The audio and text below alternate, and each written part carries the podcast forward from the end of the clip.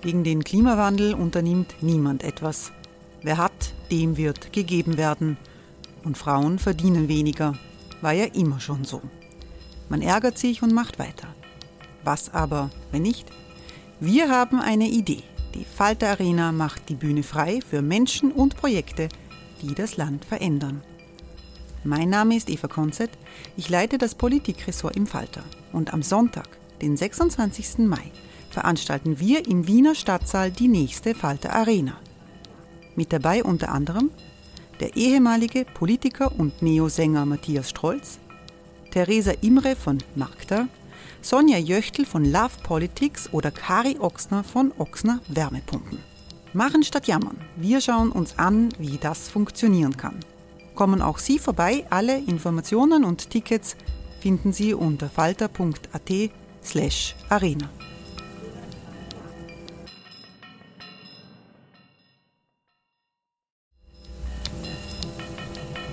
Falter-Podcasts werden durch Werbung unterstützt. Das hilft bei der Finanzierung unseres journalistischen Angebots.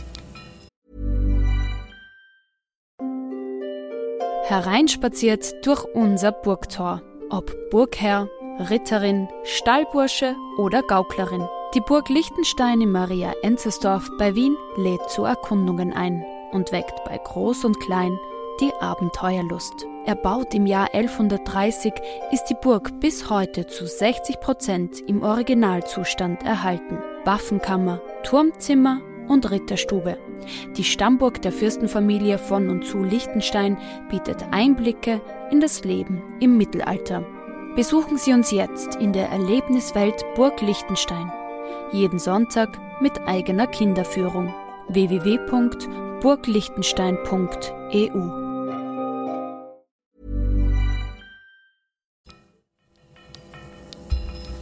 Falter Radio, der Podcast mit Raimund Löw.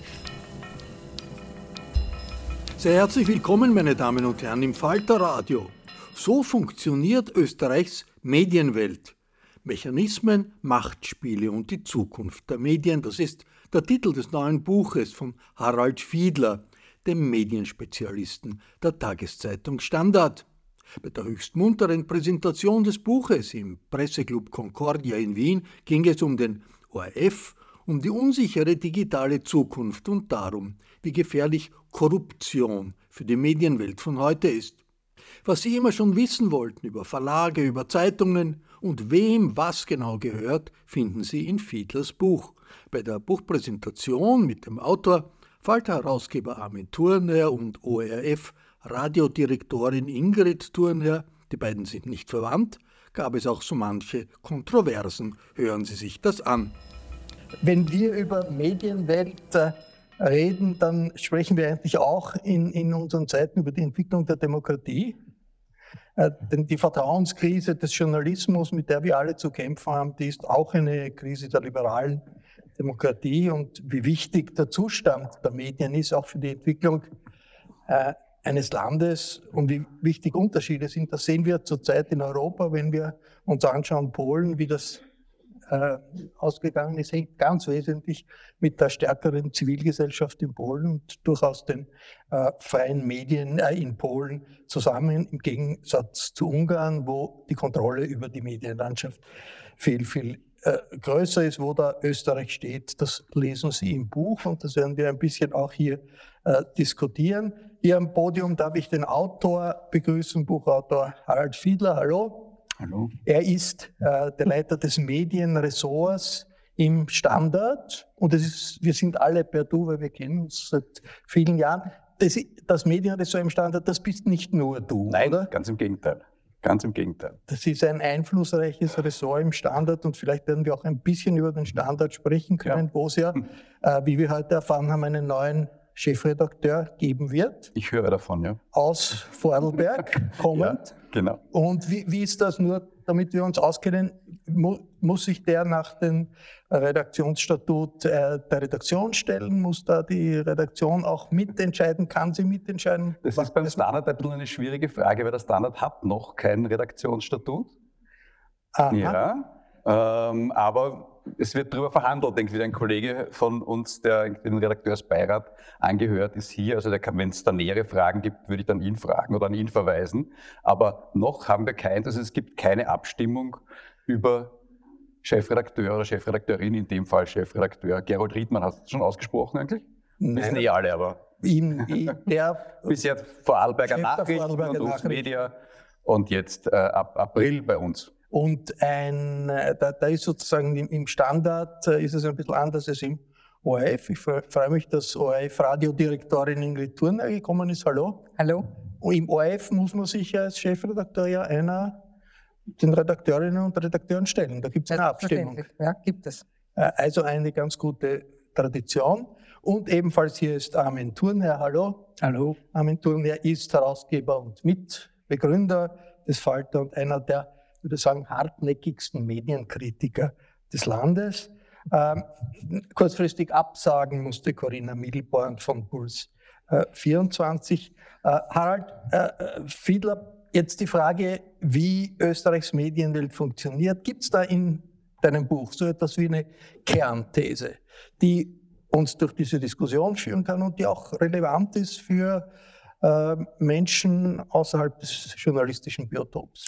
Das Buch heißt, so funktioniert Österreichs Medienwelt und die Kernthese ist noch. Äh, wir stehen vor einem wirklich großen Umbruch. Ich glaube, so wie bisher funktioniert Österreichs Medienwelt nicht mehr lang. Es hat sehr viele Gründe. Es ist so viel Fachpublikum da, dass ich jetzt nicht weiß, wie ich das ausführen soll. Wenn ihr meint, ja, dann mache ich es gern irgendwie, was ich darüber denke. Das reicht irgendwie sozusagen von KI bis Kollektivvertrag, der gerade gekündigt wurde für Journalistinnen und Journalisten. Das reicht aber von äh, den äh, internationalen Digitalgiganten, die äh, aus Österreich die Hälfte der Werbegelder absaugen. Äh, Studierende an der FH kennen den Vortrag schon aus dem ersten Semester. Nein, es reicht von äh, Vertrauensverlust, es reicht von äh, dem, dem Verlust des Publikums an Medien, die behaupten von sich objektiv zu sein und eigentlich äh, nichts anderes als vollkommen parteiisch sind. Das ganze Pandemonium äh, ist unschön und ich habe so ein bisschen das Problem, ich wollte Sie alle, euch alle nicht frustrieren äh, oder den Abend verderben, aber die Aussicht ist nicht besonders schön und ich höre jetzt aber auch gleich wieder auf mit den ganzen Grauslichkeiten. Wir können alle noch durchdiskutieren. Ingrid wartet schon darauf, irgendwie, dass ich sage, und außerdem ist es ganz furchtbar, weil der ORF ja irgendwie so übermächtig ist. Ja, stimmt auch. Äh, werden wir auch noch diskutieren. Vielleicht kommen wir auch noch dazu, mein sehr ambivalentes Verhältnis zum ORF äh, ein bisschen näher zu beleuchten, wenn es wen interessiert. Ähm, Ambivalenz ist wichtig, öffentlich-rechtlich ganz wichtig. Frage in der Dimension, mit den Aufgaben, Natürlich andererseits, wenn man eine Haushaltsabgabe bekommt, die jetzt 2024 auf uns zukommt, muss der ORF versuchen, alle an Bord zu holen. Das aber kommt jetzt privaten Medien doch sehr in die Quere, wenn er alle an Bord holen will. Irgendwie, dann muss er sehr viel auch äh, den privaten Konkurrenz machen, ganz in a nutshell. Ich meine, Umbruch, äh, Ja, das ist so Umbruch in ja. der, in der Medienwelt, naja, ich weiß nicht. Ich meine, wir haben ja auch äh, einen Umbruch in der, in der politischen Situation. Wir sind in einem, haben das Gefühl, wir sind in einem Umbruch in der politischen Situation und wir haben äh, übergroße Turbulenzen gehabt in den letzten Jahren äh, in Österreich. Politische Tur- Turbulenzen gehabt, äh, von Türkisblau bis äh, über Ibiza bis zu Türki Türkisgrün. Da haben sich doch die österreichischen Medien, was auch immer man sagen kann, ganz gut geschlagen. Als äh, Kontrollinstanz, trotz aller Vorwürfe, trotz aller äh, Korruption, trotz allem, was schief läuft, haben sich doch die Medien eigentlich in der Zeit als Verteidigerin sozusagen der liberalen Demokratie bewährt, oder? Also erstens ähm, höre ich zum Beispiel aus äh, einer äh, regierenden größeren Partei, ähm, dass die sehr frustriert sind, äh, dass sie das äh, neue ORF-Gesetz von 2019 arschknapp irgendwie nicht umsetzen konnten und nicht einbringen konnten, weil dann vielleicht der ORF äh, ein bisschen anders berichten würde und ein bisschen anders ausschauen würde. Das war äh, das türkis-blaue ORF-Gesetz von 2019, wo eben gerade Ibiza dazwischen gekommen ist. Also insofern, das war knapp und ich, ich glaube nicht, dass der kritische Journalismus in Österreich irgendwie jetzt grundsätzlich in Gefahr ist, aber man muss ihn sich leisten können. Das ist das Problem gerade, das ich sehe. Es ist das Problem der Finanzierung von Journalismus. Journalismus braucht Personal, glaube ich, noch immer. Ähm, organisierte Redaktionsabläufe, auch, auch äh, Selbstkontrollfunktionen. Und das muss man sich leisten können und wollen. Und das wird immer schwieriger. So.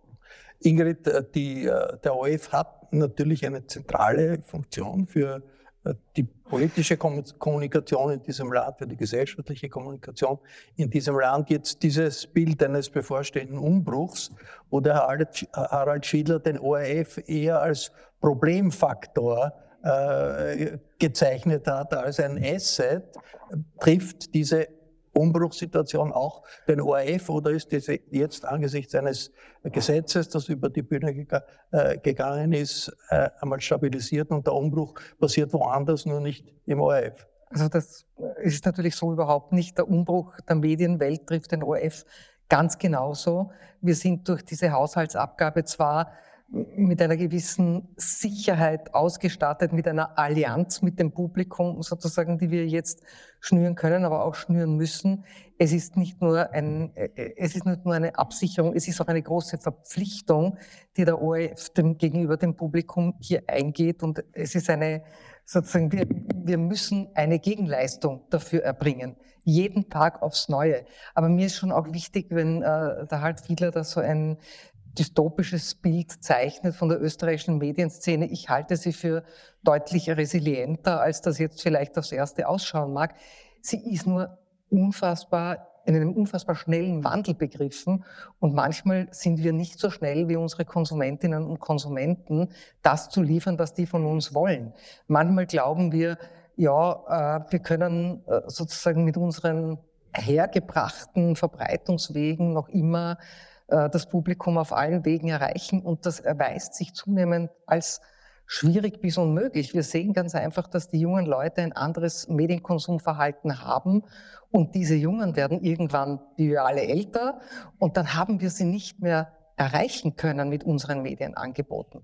Und wenn, wenn uns das nicht bewusst ist und wenn wir dann nicht sagen, wie können wir das bewerkstelligen, dann verlieren wir eine ganze Generation, die sozusagen dem Qualitätsjournalismus gegenüber ein offenes Ohr hat, die das äh, konsumieren und empfangen möchte und plötzlich sind die, sind die weg und haben und kennen uns nicht mehr. Also ich, vielleicht darf ich da ein ganz kurzes Beispiel erzählen. Wir haben im ORF immer wieder äh, Kontakt mit äh, jungen, also mit Gruppen junger Leute aus ganz unterschiedlichen Bereichen, die ein bisschen sich bei uns im Programm umschauen dürfen und die dann äh, dem, dem Management und den Führungskräften mal sagen, was sie denn so von unserem Programm halten. Und das war ganz interessant. Da äh, haben die uns gesagt, ja, also sie finden es ganz grundsätzlich irgendwie komisch, dass sie äh, das, was auf der Welt so passiert, immer von alten weißen Männern erzählt bekommen. Und sie hätten gerne eine Ansprache auf Augenhöhe und, und würden gerne von Menschen ihres Alters über das Wichtige der Welt äh, informiert werden. Und sie finden zum Beispiel so Sachen wie äh, ZIP TikTok voll cool. Und wir haben versucht, irgendwie zu sagen, was, was verbindet ihr damit? Was, was, was bedeutet, was heißt ZIP eigentlich für euch oder so? Ja, das ist ein cooles Format auf, auf TikTok, das ist, das ist voll super. Und wenn man dann sagt, ja, ZIP, das steht, da, das steht für die Sendung Zeit im Bild und das ist ein, eines der wichtigsten, ältesten und etabliertesten ORF-Formate. Dann sagen die, Zeit im Bild, echt, das ist das, was meine Oma immer geschaut hat.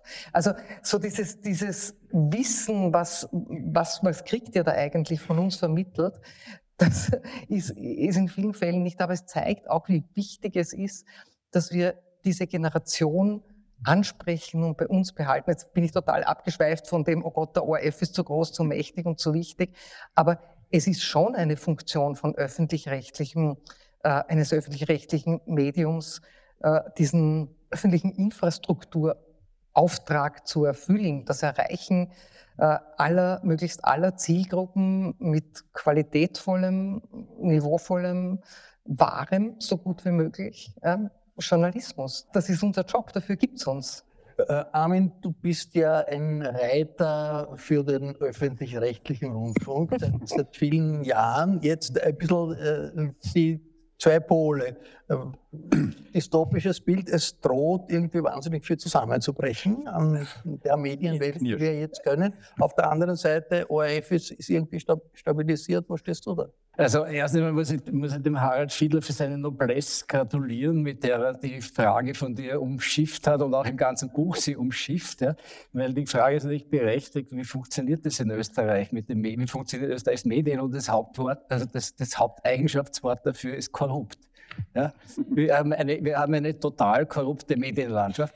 Interessanterweise aber trotzdem mit Inseln von Resilienz, die trotzdem oder vielleicht sogar deswegen gedeihen. Also es ist so richtige, so balkanesische Mischkulanz, die da entstanden ist. Aber das wesentliche Prinzip ist ja eigentlich das Fehlen einer bürgerlichen Öffentlichkeit, das wir immer beklagen.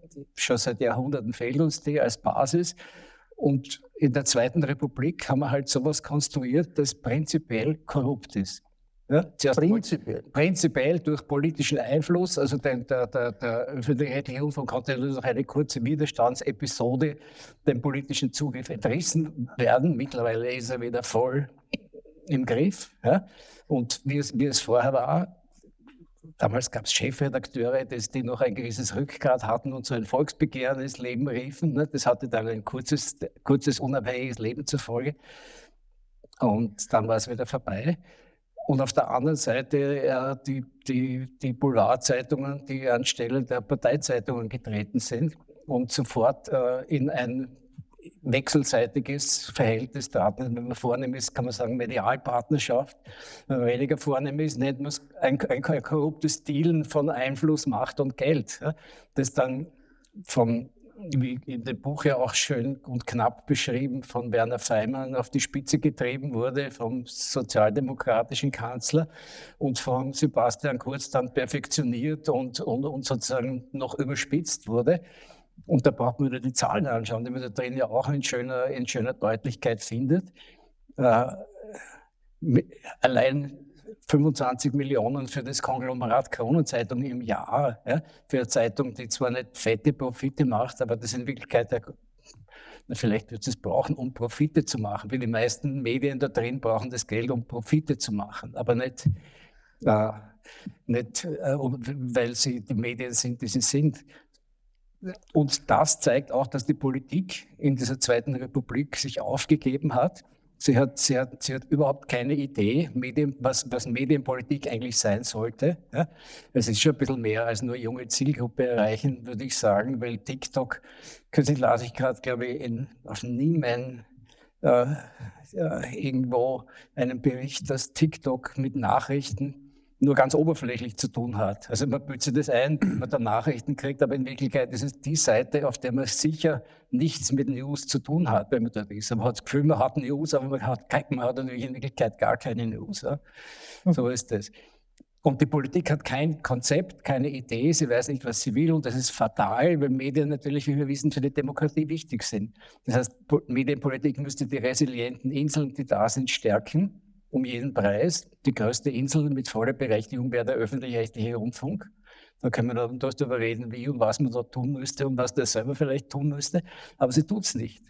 Jetzt also, aber diese, diese Raimund, also diesen, diesen Vorwurf sozusagen oder diese, diesen Vorhalt der ORF wie sozusagen die Speerspitze einer korrupten Medienszene in Österreich, den kann ich so natürlich nicht stehen ja, So habe ich es auch nicht gesagt. Naja, so ungefähr. Also ich meine, äh, sitzt der Dieter Bornemann hier im Publikum, der, unser oberster Redaktionssprecher, und ich muss schon sagen, äh, wir haben ein sehr, sehr starkes Redaktionsstatut, stärker als es je war.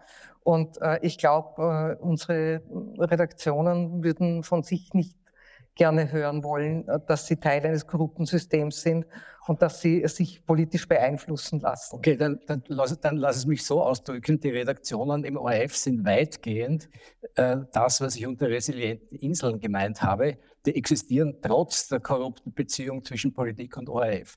Also bitte ein Unternehmen, wenn man nur Chef wird, wenn man, wenn man die richtige Parteizugehörigkeit hat in der also, richtigen Konstellation. Allein schon das muss ich jetzt ich gehöre keiner Partei an. Ich werde es nicht dich, ich meine es den Naja, aber das, aber, aber das ist bitte, Entschuldigung, äh, das, das kann man so nicht darstellen. Ich, Na, ich schon. Wir sind eine Ich- ich Geschäftsführung, kann's ja, darstellen. aber ich bin Teil dieser Geschäftsführung, kann irgendwie sagen, wir bemühen uns um den bestmöglichen ORF und alles andere ist nicht wichtig. Es Ja, aber- geht aber- um den bestmöglichen Ja, ORF. aber- Und sonst Was Erich bemüht, ist ja schön und recht, aber die Tatsache ist, dass man nicht ORF-Chef wird, wenn man nicht der richtigen Partei angehört, unter den richtigen Machtverhältnissen. So ist es. Ja, was ist dann die richtige Gut Partei leid, ja. gewesen in den letzten Jahren, als wir einen äh, Generaldirektor hatte, der einer anderen Partei vielleicht nahe gestanden wäre, wenn man das so Soll man das historisch aufzählen? Nein, aber, Nicht, nicht. Aber ich Nein, mein, aber ich, also ich, ich finde diese kollektive Vernaderung äh, des ORF als, als Anhängsel von irgendwelchen Machtverhältnissen schwierig, ehrlich gesagt. Also darf ich ganz Ja, ja, Harald, sagen? Harald, ich tue mir da, ich tue mir da ganz leicht. Ich tue mir da ganz leicht, aber ich, Darf ich ich will das mich kurz einmischen, noch kurz? Ähm,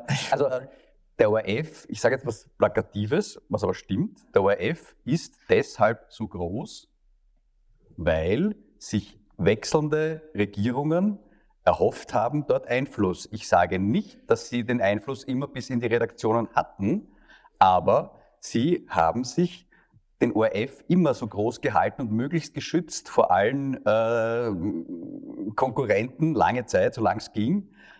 Nur nicht aus der Überlegung heraus, dass sie einen tollen äh, öffentlich-rechtlichen Rundfunk brauchen, der alle informiert, unabhängig, objektiv, vielfältig und ich weiß nicht was, auch wenn das im Verfassungsgesetz steht, Mhm. äh, Verfassungsgesetz Rundfunk, sondern einfach, weil sie sich Einfluss erhofft haben und äh, der Dieter Bornemann und die Redaktionsvertretung arbeitet dagegen größtenteils, sage ich jetzt einmal. Aber wenn diese. These stimmen würde, hätten wir nie einen Regierungswechsel in Österreich gehabt. Das wäre ja absurd. Weil, also so mächtig ist der ORF nicht, dass er den Regierungswechsel verhindern kann, Also, glaube ich. ja, nicht, das- also das würde jetzt selbst dem ORF zu viel Einfluss Ich meine, ein, ein Punkt, der jetzt unausgesprochen äh, hier, hier mitschwingt, ist natürlich die Bestellung des äh, Generaldirektors durch ein Gremium, das mehrheitlich von der führenden Regierungspartei äh, bestimmt wird, was jetzt vom Verfassungsgerichtshof außer Kraft gesetzt wurde. Na also, ja. naja, sicher, klar, der Verfassungsgerichtshof Ja, hat ja. gesagt, das ist verfassungswidrig und das wird, das wird offenbar muss repariert werden in den nächsten eineinhalb Jahren, Nein, Raimund, glaube ich. Ist doch ein Fortschritt, Nein, oder? Es, ist ein Fortschritt, aber das Problem ist ja folgendes. Ich, ich, ich werde ja missverstanden, wenn ich, wenn ich die ORF-Redaktionen kritisiere. Die, die kritisiere ich auch gern, aber aus anderen Gründen. Im Großen und Ganzen machen die sehr gute Arbeit. Ja.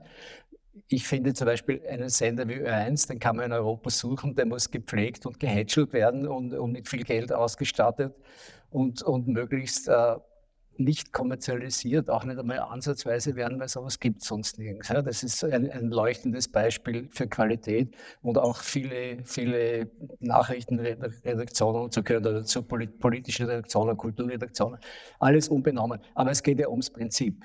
Ja, es geht ja ums Prinzip. Es geht darum, dass die Politik nicht versteht und, nicht, und wenn sie es versteht, dann respektiert sie es nicht, dass das öffentlich-rechtliche Prinzip momentan in dieser Situation, in der wir sind, in dieser angesprochenen oder, oder im Raum schwebenden Kippsituation, ja, wo dieses neoliberalisierte Social Media Zeug zu uns kommt, das zuerst mal als individuelle Freiheit verkauft wurde, aber in Wirklichkeit eine vollkommene Auflösung aller gesellschaftlichen, gemeinschaftlichen Entscheidungsstrukturen, auch aller gemeinschaftlichen journalistischen Entscheidungsstrukturen, sprich Redaktionen bedeutet, ja, wo sich das durchsetzt und den Medien äh, nicht nur den kommerziellen Saft entzieht, sondern auch den inhaltlichen Saft. Ja. Da muss ein öffentlich-rechtlicher Rundfunk dagegenhalten und da muss eine Medienpolitik dagegenhalten, die versteht, was da überhaupt die Aufgabe eines öffentlich-rechtlichen Rundfunks ist. Zur Sache Korruption. Ja, ich finde das so schmerzhaft. Das ist, also wären wir jetzt in einer ZIP-2-Sendung oder in irgendeiner Sendung, würde ich sagen, das ist ein strafrechtlich relevanter Vorwurf und den kann man so nicht im Raum stehen lassen. Und ich finde dieses, also äh, kö- können wir uns auf eine, glaube ich, zivilisierte Form der Analyse vielleicht einigen, in der wir sagen können, warum haben wir einen starken ORF und warum haben wir ein starkes öffentlich-rechtliches äh, System oder ein duales Mediensystem in Österreich, weil es so ist, wie es in den meisten mitteleuropäischen entwickelten Demokratien ist und wir dort fast überall relativ starke, mal stärkere, mal nicht ganz so starke öffentlich-rechtliche Medien haben, weil sie eine Funktion erfüllen, über die die Politik über Jahrzehnte hinweg Macht kontrolliert und bestimmt. Äh, mit Gesetzen, die eine lange Tradition haben. Unser öffentlich-rechtlicher Auftrag besteht aus 19 Punkten. Ich wage zu behaupten, dass niemand hier im Raum sie alle auswendig zitieren kann, weil sie relativ aufwendig sind. Sie stehen Gott sei Dank da drin und deswegen danke für dieses Buch, weil was, was auch da mal ein bisschen einen Einblick gibt. Äh, ich, ich, ich halte dieses ständige äh, was, was wir jetzt dürfen und was jetzt angemessen ist, einfach äh, für, für obsolet, wenn wir, uns, wenn wir uns darüber einigen können, dass wir eine Funktion haben, die über das tägliche Hickhack und diese Korruptionsvorwürfe hinaus reichen müssen, sonst braucht es uns nicht. Ja. Mein Begriff von Korruption ist, ist, der, ist der übliche Missbrauch einer Machtstellung äh, zu, zum, zum eigenen Vorteil. Ja? Und deswegen bezeichne ich die Beziehung der Politik zum Beispiel zum EIF als korrupt, weil es ein Missbrauch der Politiker zum eigenen Vorteil ist, versucht oder nicht. Ja? So, das ist nichts Kriminelles, das ist was Soziologisches. Wenn man etwas äh, unabhängig von jetzt der, der Grunddiskussion äh, uns die letzten Jahre anschauen, ja. ja. wo man gehabt hat, Inseratenkorruption, wo man das, was möglicherweise bei einem äh, Strafverfahren gegen den früheren Bundeskanzler äh, Thema äh, sein wird und, und, und. Ich meine, inwiefern ist das verbunden, dieses, äh, die, dieses Misstrauen und die Krise des Journalismus mit der Krise der, der, der politischen Demokratie?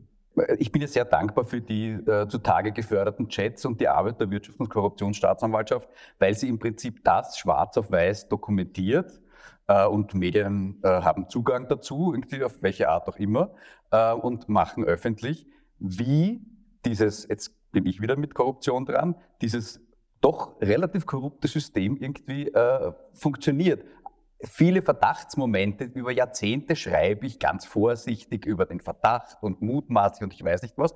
Und das ist dann schon ein sehr schöner Moment, wenn man dann, also schön nicht, eigentlich grauslich, ähm, wenn man dann einfach sieht, schwarz auf weiß, wie sich zwei Menschen unterhalten darüber, ähm, welche Deals sie machen, wie äh, mit, mit äh, welches, welche Inseratenbuchungen was sich für was erwartet und so. Also das ist, das hat sozusagen zutage gefördert, wie es ist.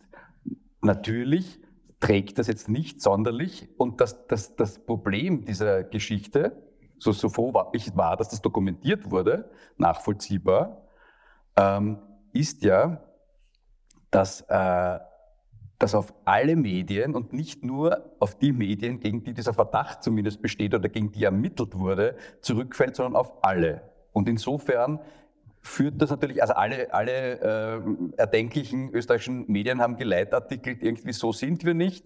Wir haben es umgekehrt gemacht, haben einen Transpar also Standard, einen Transparenzblock gemacht, so sind wir, also nicht so wie die, sondern so erklärt, wie wir sind und warum wir so arbeiten. Ähm, aber man musste sich distanzieren. Und ich bin nicht ganz sicher, und, oder ich bin relativ sicher, dass diese, dieser Eindruck auf alle abgefärbt hat. Wow! Nice! Yeah! What you're hearing are the sounds of people everywhere putting on Bombas socks, underwear, and t-shirts made from absurdly soft materials that feel like plush clouds. Yeah, that plush. And the best part, for every item you purchase, Bombas donates another to someone facing homelessness. Bombas, big comfort for everyone. Go to bombas.com slash ACAST and use code ACAST for 20% off your first purchase. That's bombas.com slash ACAST, code ACAST. So. Aber super, kann man nicht auch auf der anderen Seite sagen, da gibt es Traditionen, die es seit Jahrzehnten gibt. Ja. Und die, die aber jetzt unmöglich sind, die nicht mehr akzeptiert werden. Das und äh, sozusagen die äh, WKSDA, die Unabhängigkeit der Justiz, äh, ist ein Faktor, der neu ist in Österreich. Das hat es vor zehn Jahren 20 Jahren nicht gegeben, diese, die, diese äh, Instanz der Justiz, die reinfährt, also in, die, äh, in, in, in diese äh, Methoden, Korruption, wie auch immer. Ja? Und die eigentlich ein Zeichen ist auch für, für relative Resilienz der äh, Zivilgesellschaft, weil das eigentlich besser wird. Also wenn das offengelegt ist, wenn die, Just, wenn die Justiz zum Schluss kommt, das geht nicht, äh, angefangen vom äh, ORF und, und, und, und, der Bestellung des Stiftungsrates bis, äh, alle, bis, bis das, was unter Inseratenkorruption der Ära Kurz genannt wird, ist es doch ein Fortschritt. Also ist jetzt... Mir ist da ein bisschen zu viel Idealismus auf dem Podium gerade. Ich argumentiere hier gegen die, Dystop gegen die Vorstellung der Dystopie. Ja, super. Äh, ich bin auch ein Optimist. Ich möchte nur kurz sagen, irgendwie, ich, ich halte es, äh, ich finde es großartig, dass es dokumentiert wird, dass ermittelt wird, dass möglicherweise auch verhandelt wird und es entschieden wird von einem Gericht oder mehreren Instanzen vermutlich. Äh, ich bin auch sehr froh, dass Sideletter, Entschuldigung, jetzt muss das auch noch kommen, äh, zwischen diversen Regierungen, äh, Regierungspartnern irgendwie über die Besetzung von ORF-Gremien und ORF-Management. Die Dokumentation ist großartig und wichtig. Nur die Hoffnung, dass das nicht mehr funktioniert, glaube ich einfach nicht. Also das, das äh, wäre schön, fände ich gut. Ich glaube nur trotzdem, dass es weitere Sideletter gibt, die halt nur mündlich äh, vereinbart werden und nicht schriftlich im ORF. Und es wird weitere Deals über ähm, ja. Inseratenpakete und die Erwartung zumindest in freundliche Inhalte geben. Und das wird man vielleicht auch nicht niederschreiben oder irgendwie mit, mit iMessage oder mit äh, WhatsApp es oder sonst was dokumentieren, sondern man wird es halt wieder wie früher kein Schriftel äh, mehr machen irgendwie und es wird weitergehen. Entschuldigung, das, mehr, die Hoffnung habe ich. Es ist nicht mehr so akzeptiert, wie es vorher akzeptiert war, oder? Das ist auch ein Fortschritt. Amen. Es ist, Raimund, Raimund, Raimund, wir haben hier mit einem Phänomen der Ungleichzeitigkeit zu tun. Ja? Wir, haben gleichzeitig, wir haben gleichzeitig die uralt balkanesische Korruption, die weiter west und der es gut geht. Wir haben aber gleichzeitig einen gesellschaftlichen Fortschritt äh, von, von, von zunehmender Aufklärung, der sich in solchen Institutionen wie der WKStA und anderen der Zivilgesellschaft dartut. Da gibt es ja auch und, und vielen jungen Medien, die gegründet werden, auch im digitalen Wesen und, und in der Journalistenausbildung, die sicher besser ist, als sie je zuvor war und alles das sind die positiven Dinge. Aber dann gibt es noch ein drittes, was zur Ungleichzeitigkeit gehört und das schon sehr ernst ist, weil diese, diese, diese, dieser Abstieg der traditionellen Medien ist ja nicht nur so ein naturgeschichtliches Phänomen, sondern ist, ein, ist auch ein politisch bewusst herbeigeführtes Phänomen. Also es ist ja nicht nur so, dass sich die digitale Revolution so irgendwie zufällig durchsetzt, sondern die ist ja Teil einer amerikanischen Politik ich erinnere an Section 230 des Communication Decency Acts von 1996 der Clinton-Regierung, die den Plattformen, den digitalen Plattformen erlaubt, äh, sich nicht als Redaktionen zu betrachten, sondern nur als neutrale Plattformen, die quasi im luftleeren Raum existieren. Und damit wurde aber den traditionellen Medien, die sehr wohl im rechtlichen Raum existieren müssen, weiterhin und verantwortlich sind für das, das was sie publizieren, das Gleichfertige mit, wenn Frau Milborn da Werte sagen, das Level Playing Field entzogen wurde. Ja? Da wurde eine schiefe Ebene eingezogen, auf der das Geld jetzt zu den digitalen äh, Konzernen rollt, die gleichzeitig zum Teil zumindest politische Ideale verfolgen, die sie mit einer aufgeklärten, publizistisch fundierten Demokratie nicht vertragen. Ja? Also die Alt-Right, finanziert von den rechten amerikanischen Milliardären, braucht auch eine desinformierte und desinformierende Öffentlichkeit, um zu existieren. Deswegen attackieren sie diese andere Alt. Also ist, und all diese Phänomene haben wir gleichzeitig vor uns. Da kann man leicht in die USA schauen, ehrlich Was? gesagt. Brauchen wir nicht in die USA schauen. Wir haben eine Partei, ja. die ja. in den Umfragen seit Monaten vorne liegt, die mhm. nicht mehr sich stellt, zum Beispiel einer, einer auch nicht da, also Puls 24 mhm. Oder Interviewsituation ja. und lieber bei Auf 1 irgendwie auftritt oder bei FPÖ TV. Ähm, also, ja, das ist, das, das, das ist, ein Teil dieses äh, erwartbaren Kippeffektes, den ich irgendwie sehe für 2024. Und die Politik der Regierung Kurz hat genau das gemacht. Das ist sozusagen nicht nur die Medienkorruption auf, auf Altösterreich, sondern es ist gleichzeitig auch die, die die, die neue Destabilisierung der althergebrachten Medien. Und deswegen hassen diese Leute auch den öffentlich-rechtlichen Also nebenbei bemerkt. Sie hassen ihn, ja, sie hassen ihn so sehr, dass jeden einzelnen Tag 6,4 Millionen Menschen irgendeins unserer Angebote konsumieren. Also wenn Sie uns Nein, der Hass meine, ist, ich meine, auftragen. Meine, ist die türkise Politik. Aber ich würde so wahnsinnig gerne nicht dauernd darüber reden, was alles so furchtbar ist, sondern auch, was wir an Möglichkeiten haben. Entschuldigung, wir, wir haben heute so viele Wege, auf Leute zuzugehen und so viele Möglichkeiten für Qualitätsjournalismus und für aufklärerische Pieces äh, Leute zu erreichen. Wir haben so andere Standards als zu Zeiten, als wir alle noch mit einer Ausnahme vielleicht, weil wir bis deutlich jünger begonnen haben, journalistisch zu arbeiten. Wir können uns alle an sehr andere Standards erinnern.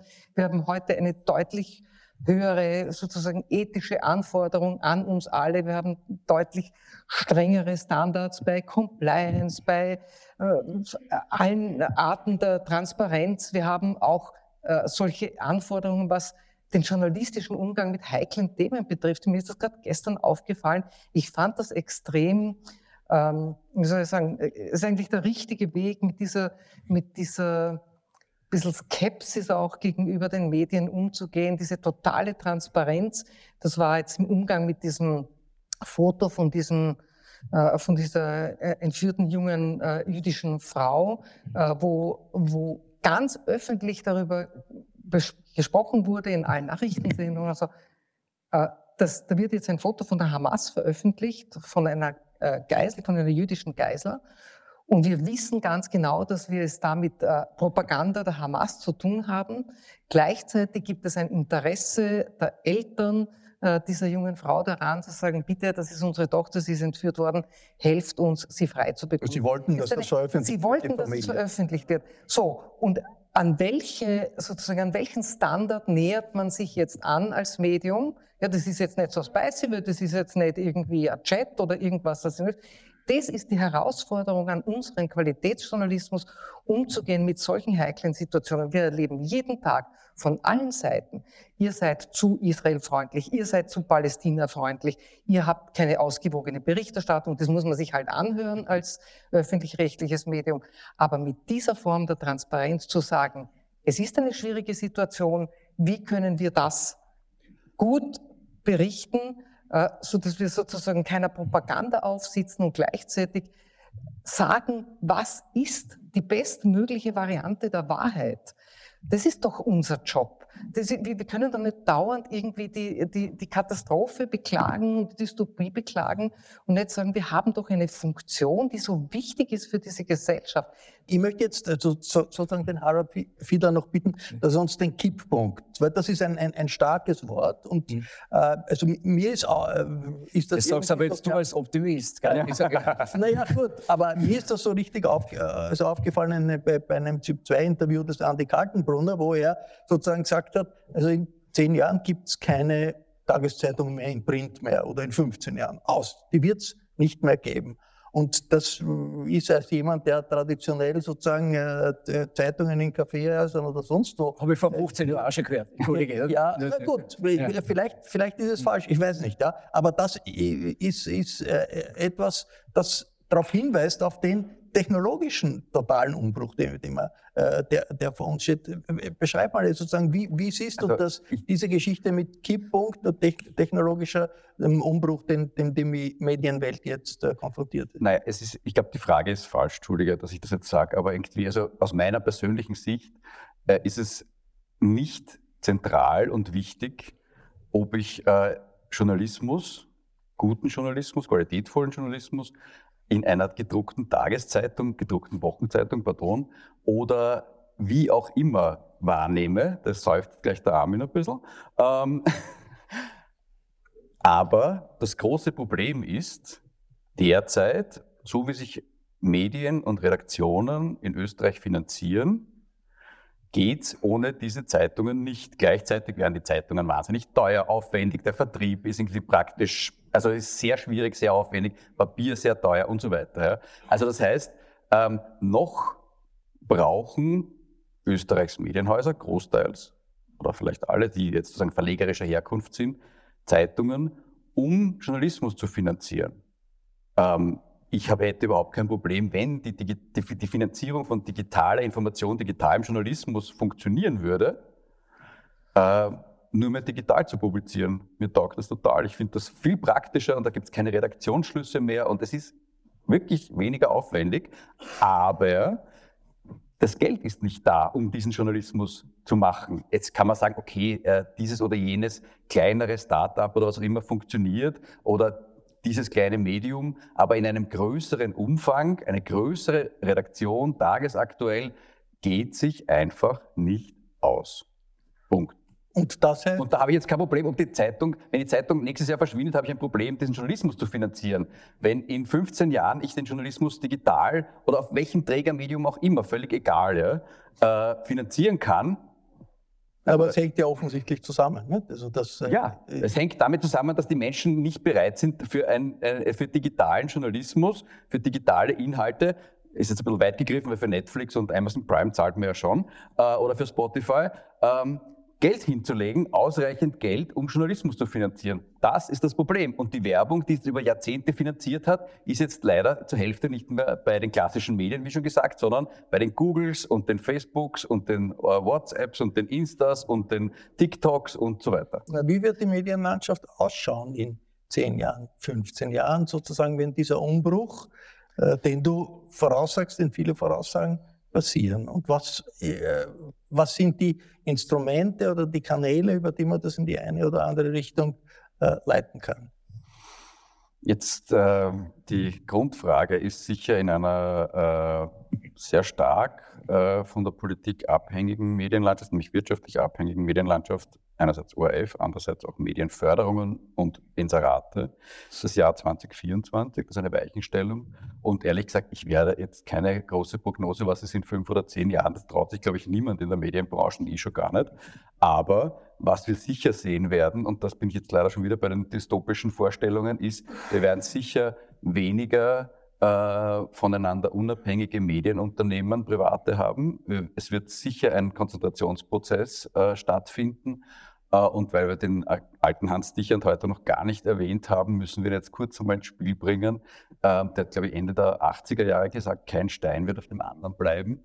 Äh, vielleicht bleiben ein paar auf dem, auf dem anderen, aber es werden sicher weniger Steine im Spiel sein äh, in fünf oder zehn Jahren. Was kann da die europäische Ebene wirklich tun, um Entwicklungen in Richtung Abbau der Unabhängigkeit der Medien, in Richtung Abbau der Vielfalt zu stoppen? Es gibt natürlich schon gute Tendenzen, äh, die, die Social-Media-Konzerne zu regulieren. Die sind, die, die sind zu begrüßen. Und sowas wie europäische Medienpolitik ist hier schwer durchzusetzen, aber dass, dass man die Medien europäisch nicht mehr unter dem, unter dem alten Blickwinkel der, der Wettbewerbsfreiheit betrachtet, sondern, sondern erkennt, dass, dass das öffentlich-rechtliche Prinzip sozusagen ein wesentlich europäisches Prinzip ist. Ja?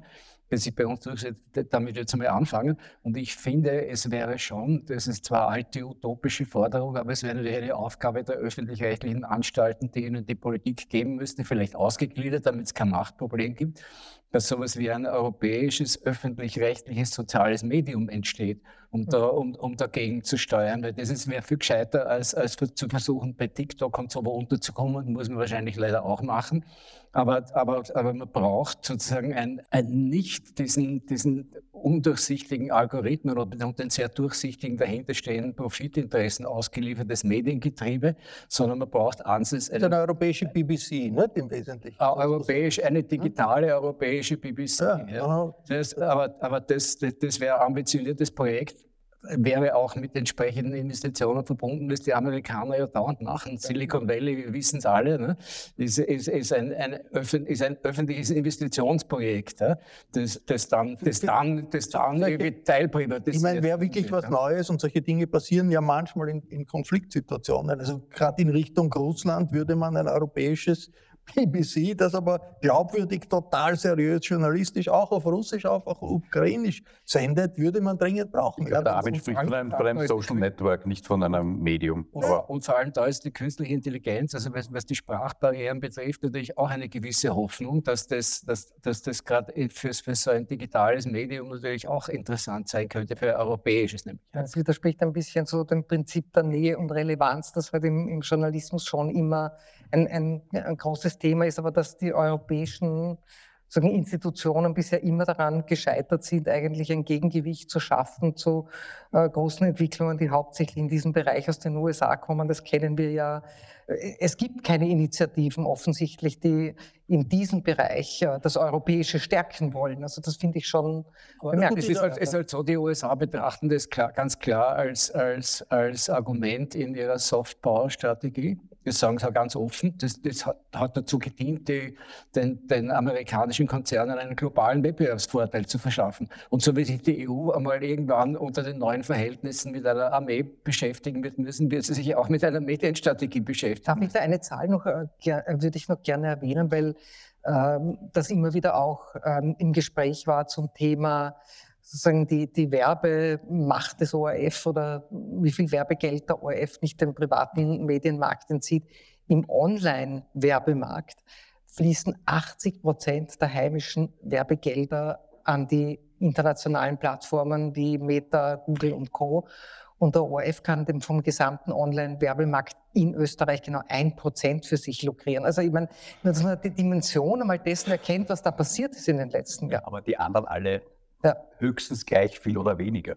Ja, so. das ist der, aber was ist passiert? Ja. Das ist, es ist nicht hier geblieben, es, das ist, es ist woanders bis zu einem gewissen Grad eine Folge der Internationalisierung der, der digitalen ja. Medienwelt. Ähm, ich danke vorerst für die Runde hier am Podium und im Falter Podcast. Ich verabschiede mich von allen Hörerinnen und Hörern auf UKW und im Podcast. Ich verabschiede mich bis zur nächsten Sendung. Harald Fiedlers Buch So funktioniert Österreichs Medienwelt können Sie im Falter Buchversand und in der Buchhandlung Ihres Vertrauens bestellen. Es ist ein gutes Instrument zu verstehen, was wie läuft in unserem Land. Medienkritik ist fixer Bestandteil des Falter, daher empfehle ich ein Abonnement des Falter. Alle Informationen gibt es im Internet unter der Adresse abo.falter.at. Ursula Winterauer hat die Signation gestaltet. Philipp Dietrich und Miriam Hübel betreuen die Audiotechnik. Ich verabschiede mich bis zur nächsten Sendung.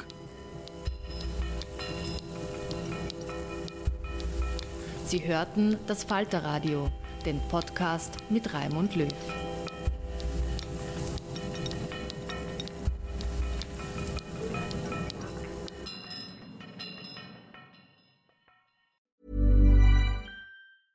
Hey, it's Danny Pellegrino from Everything Iconic.